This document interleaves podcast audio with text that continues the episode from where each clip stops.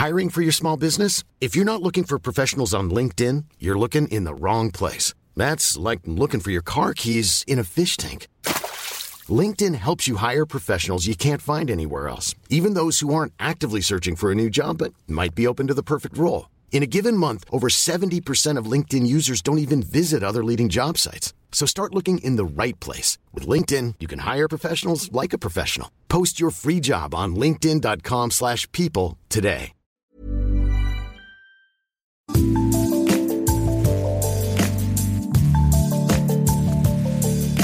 Salut, c'est Anne-Laetitia Béraud, bienvenue dans Minute Papillon. Aujourd'hui c'est notre rendez-vous La Bulle qui parle de nous, de soi, de ce qui va, de ce qui va parfois moins bien. Dans cet épisode, on s'intéresse à la parole des parents sur le changement climatique, sur ses conséquences parfois dramatiques, sans faire flipper les enfants. D'ailleurs, comment leur dire aux enfants que l'élévation du niveau des océans, que la multiplication des sécheresses menace la vie de centaines de millions de personnes dans le monde? Comment leur dire que l'exploitation des milieux naturels longtemps préservés, le contact, la consommation d'animaux sauvages sont à l'origine d'épidémies mortelles chez l'homme? Coucou le coronavirus. Comment leur dire aussi que les objets du quotidien qui sont en plastique, c'est bien pratique, mais que c'est aussi une énorme source de pollution qu'on trouve dans nos océans, mais aussi dans les fœtus? Comment leur parler de ces pollutions parfois indélébiles mais sans les faire flipper, sans les rendre incapables d'agir face à l'immensité du problème. Apprivoiser l'éco-anxiété, c'est le titre du livre de Karine Saint-Jean aux éditions de l'Homme. La psychologue qui est installée au Québec et l'invitée de cet épisode, elle va revenir sur l'éco-anxiété, ce phénomène individuel partagé collectivement.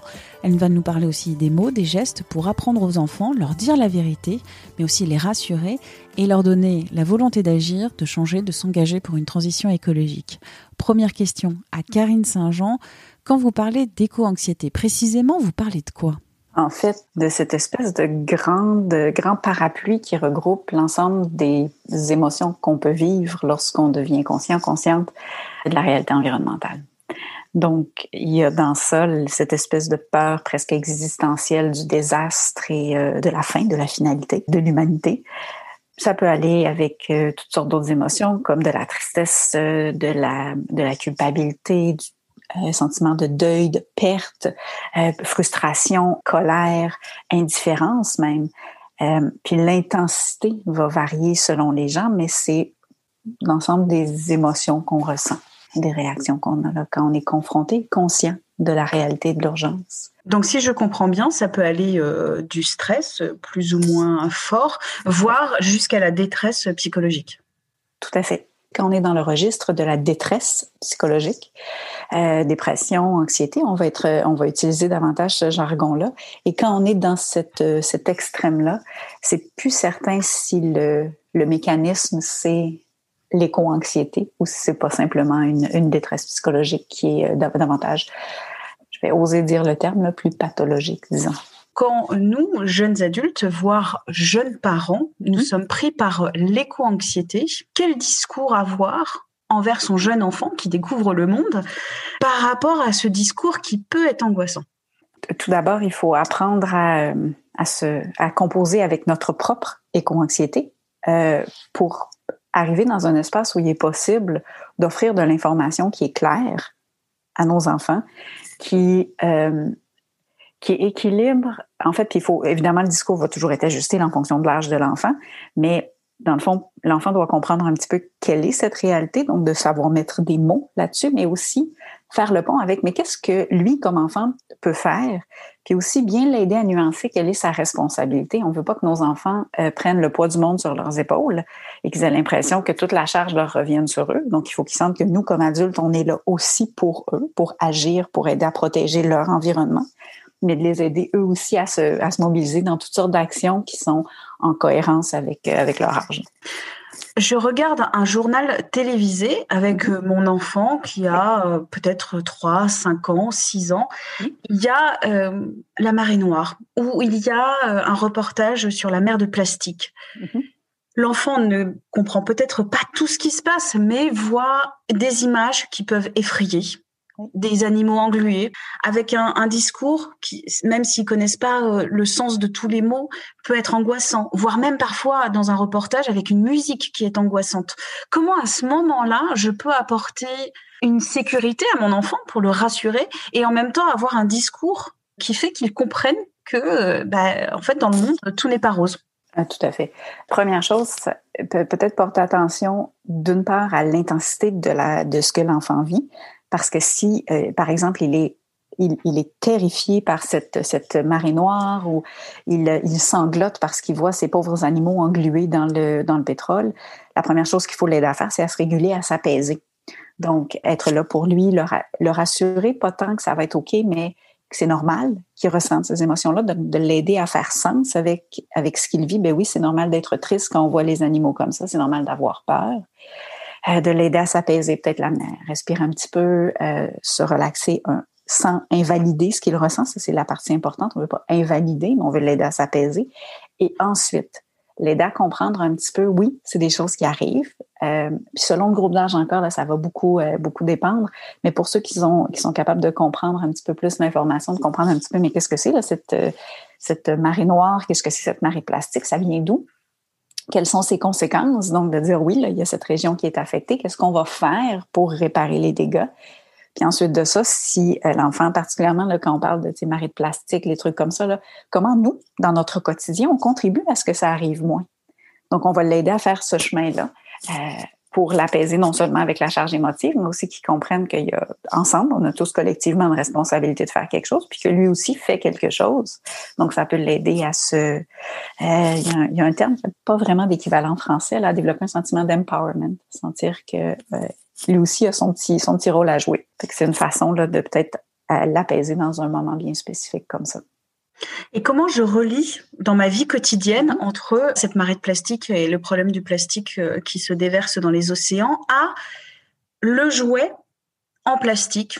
Comment j'arrive à faire le lien? Est-ce que euh, à un moment donné, quand on joue ensemble, je vais me dire, mais tu sais, ce morceau de construction en plastique, il faut faire attention euh, de ne pas le jeter un peu partout parce que ça peut arriver dans l'océan. Comment j'arrive à faire des ponts?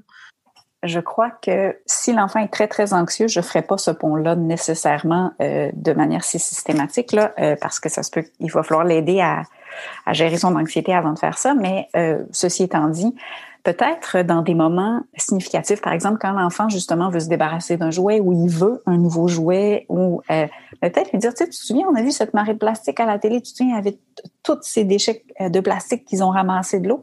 Ben, quand on achète un jouet, ben, regarde l'emballage dans lequel il vient. Ben, cet emballage-là est souvent, bon, euh, on peut essayer de le recycler, c'est pas toujours efficace, puis il se ramasse éventuellement dans l'eau. Donc, est-ce que tu, tu penses que ce jouet-là, tu en as vraiment besoin? Est-ce qu'on ne pourrait pas plutôt peut-être voir s'il n'y en a pas des usagers, peut-être conserver notre jouet, développer des nouvelles façons de nous amuser? Mais l'idée, c'est de le conscientiser non seulement l'impact de, par exemple, bon, de la consommation de jouets de plastique, le coût environnemental ou l'empreinte de ce jouet-là, mais d'une façon qui est peut-être assez légère, assez ludique, puis qui l'amène à simplement à réfléchir à l'impact que lui a, sans nécessairement le culpabiliser. il faut faire attention pour pas le culpabiliser, euh, pour qu'il se sente mal d'avoir des jouets. Euh, mais plutôt qu'ils deviennent conscients du coût environnemental de ces jouets, puis de l'importance de prendre soin euh, de ce qu'on a. on va rester dans ce registre-là où il y a cette conscience qui est équilibrée par peut-être une attitude qui ne favorise pas la culpabilité. Quand on est adulte, vous en parlez, c'est important d'avoir euh, des relations sociales pour être moteur de changement. Euh, ça peut, notamment dans les relations sociales, peut-être, peut-être intégrer une association avec des gens qui euh, s'interrogent sur euh, le changement climatique et qui veulent agir à leur niveau pour lutter contre ce changement climatique. Quand on est enfant, on n'a pas les mêmes relations sociales, même si on en a beaucoup, on peut avoir des copains, des copines. Comment faire que l'enfant peut-être euh, trouve parmi des amis ou des cercles voire une association, voire des groupes d'organisation de jeunesse.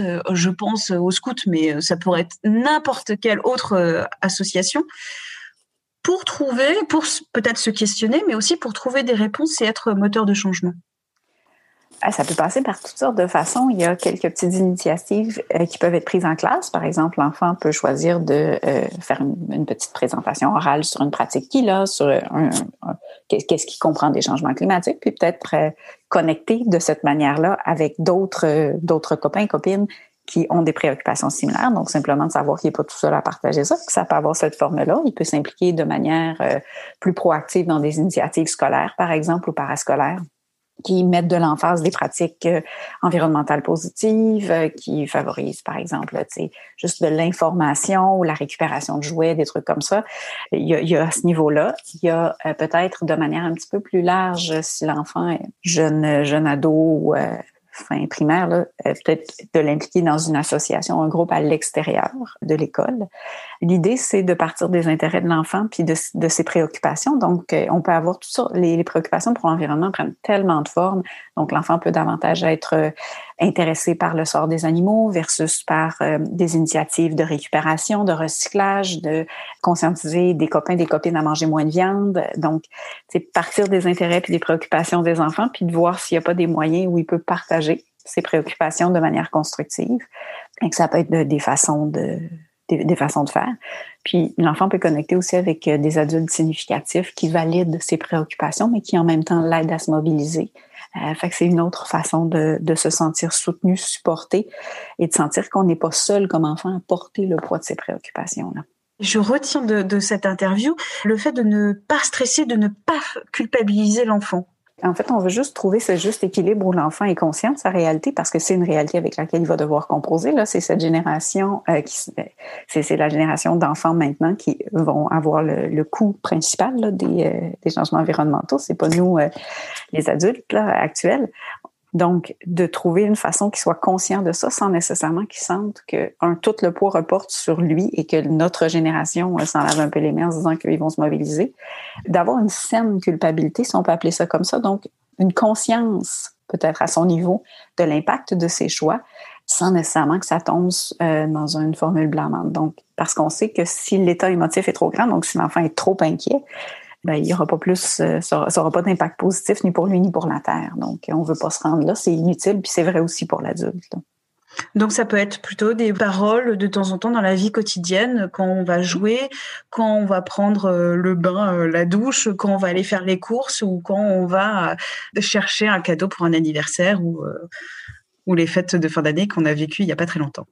Exactement. Sans oublier le petit bout où il faut éduquer l'enfant aussi, lui offrir de l'information, pas trop, euh, puis voir un peu, dans le fond, c'est toujours la réponse de l'enfant. Tiens, quand on sent que ça s'enlise un peu ou que l'enfant en consomme trop, on peut le limiter, mais de lui offrir de l'information qui est claire puis qui est appropriée à son âge. Ça, c'est l'autre bout, là, parce qu'il faut qu'il comprenne, c'est toutes nos petites interventions euh, ici et là.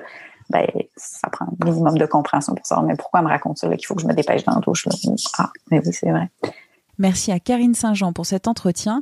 Minute Papillon avec son point d'exclamation, c'est le podcast de 20 minutes. Vous pouvez le retrouver sur toutes les applis, les plateformes d'écoute en ligne.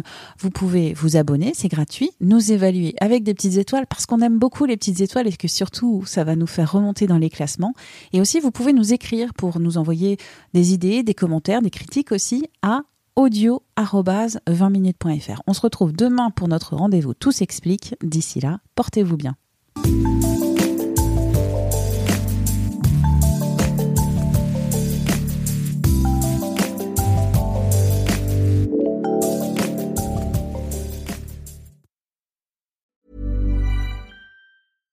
Hey, it's Paige DeSorbo from Giggly Squad. High quality fashion without the price tag. Say hello to Quince.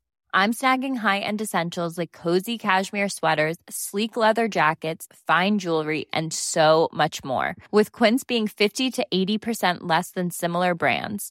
And they partner with factories that prioritize safe, ethical, and responsible manufacturing. I love that. Luxury quality within reach. Go to quince.com slash style to get free shipping and 365 day returns on your next order.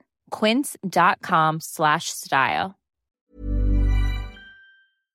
On ne va pas se quitter comme ça. Vous avez aimé cet épisode? Sportif, généraliste, sexo ou scientifique, varié mais toujours bien informé. Découvrez les autres podcasts de la rédaction 20 minutes sur votre application d'écoute préférée ou directement sur podcast au pluriel .20minutes.fr.